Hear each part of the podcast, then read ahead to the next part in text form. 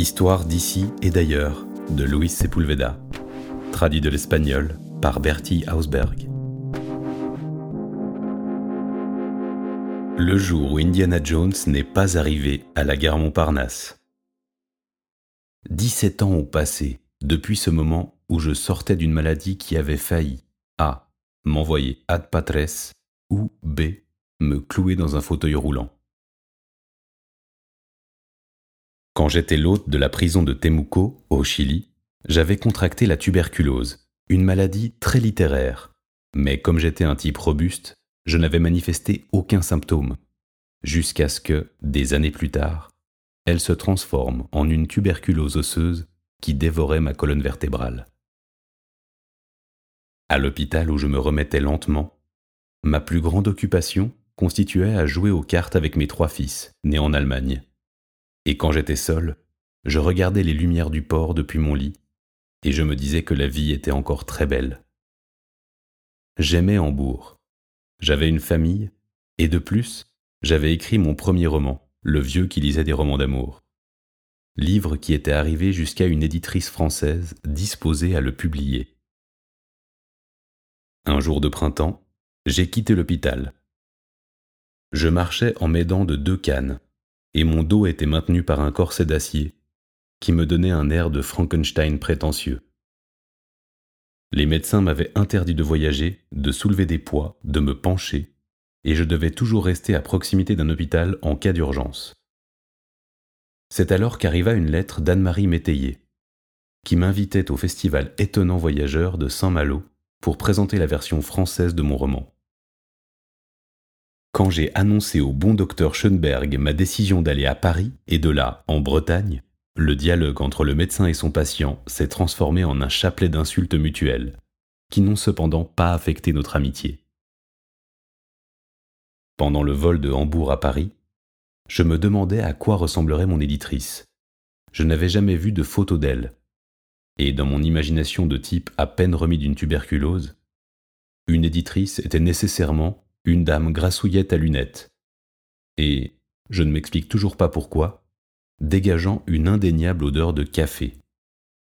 Une éditrice, selon ma perception, devait toujours être assise derrière une montagne de manuscrits, et dans le cas d'une éditrice française, mon imaginaire indiquait qu'il devait nécessairement y avoir dans son bureau une photo dédicacée d'Hemingway, et qu'au fil du temps, elle m'avouerait une histoire d'amour secrète avec le grand écrivain. Comme tous les écrivains, ceux qui le nient sont des hypocrites. Je rêvais de voir mes livres traduits en français et publiés en France. Je rêvais beaucoup aussi, avec une préoccupation récurrente, au nom de mon éditeur ou éditrice, et à celui de la maison d'édition. Entre autres projets de vie, je prévoyais de refuser systématiquement la publication de mes livres dans des maisons d'édition portant des noms peu littéraires. Édition de la Grenouille, la plume de sang et des autres choses dans ce genre. En réalité, le nom d'Anne-Marie Métayer me paraissait chantant, mystérieux, très littéraire, et celui de la maison, édition Métayer, me donnait un frisson de satisfaction chaque fois que je le prononçais. Peu avant l'atterrissage à Paris, j'avais décidé que mon éditrice devait être une femme très fortunée, habitant une belle maison entourée de brumes près de la mer. Peut-être l'héritière de quelques familles nobles, qui sacrifiait sa fortune au mécénat littéraire. À l'hôtel, j'ai rencontré des gens que je connaissais de nom, les Mexicains Heraclio Zepeda et José Augustine. Quand je me suis approché d'eux, appuyé sur mes cannes, raide comme un poteau télégraphique, et que je me suis présenté, j'ai remarqué qu'ils m'observaient avec un trouble impossible à dissimuler.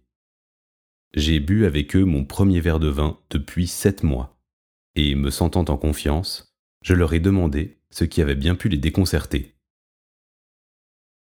Ils m'ont répondu qu'un type avec une vie agitée comme la mienne, qui avait été guerriero, marin, qui avait pratiqué plusieurs autres disciplines en conflit ouvert avec la littérature, devait forcément ressembler à Indiana Jones, et pas un vétéran prématurément déglingué. Le lendemain, j'avais rendez-vous avec Anne-Marie Métayer. Nous devions nous rencontrer directement sur le quai du train pour la Bretagne. Je marchais avec mes cannes, en cherchant une dame avec un indéfinissable aspect d'éditrice, et j'espérais que, si elle attendait Indiana Jones, mon aspect ne la décevrait pas. Soudain, j'ai vu une très belle femme, aux yeux verts intenses, habillée d'une façon qui m'a mis à l'aise, car son allure invitait aux barricades. Elle portait un blouson en cuir, comme ceux qu'on recommandait pour les combats de rue des années 70, car ils amortissaient les coups de matraque de la police, résistaient à l'eau des canons anti-émeutes et protégeaient du froid dans les cellules où on finissait la plupart du temps. Mais cette femme arrivait à rendre le blouson élégant, peut-être majestueux.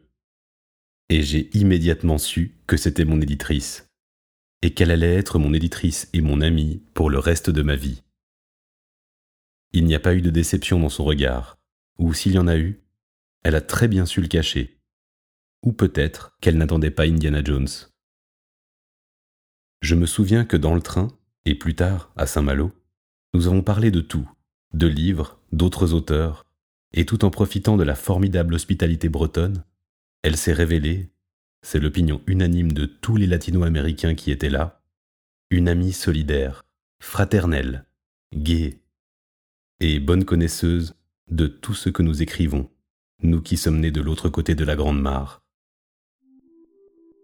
De nombreuses années ont passé, c'est vrai.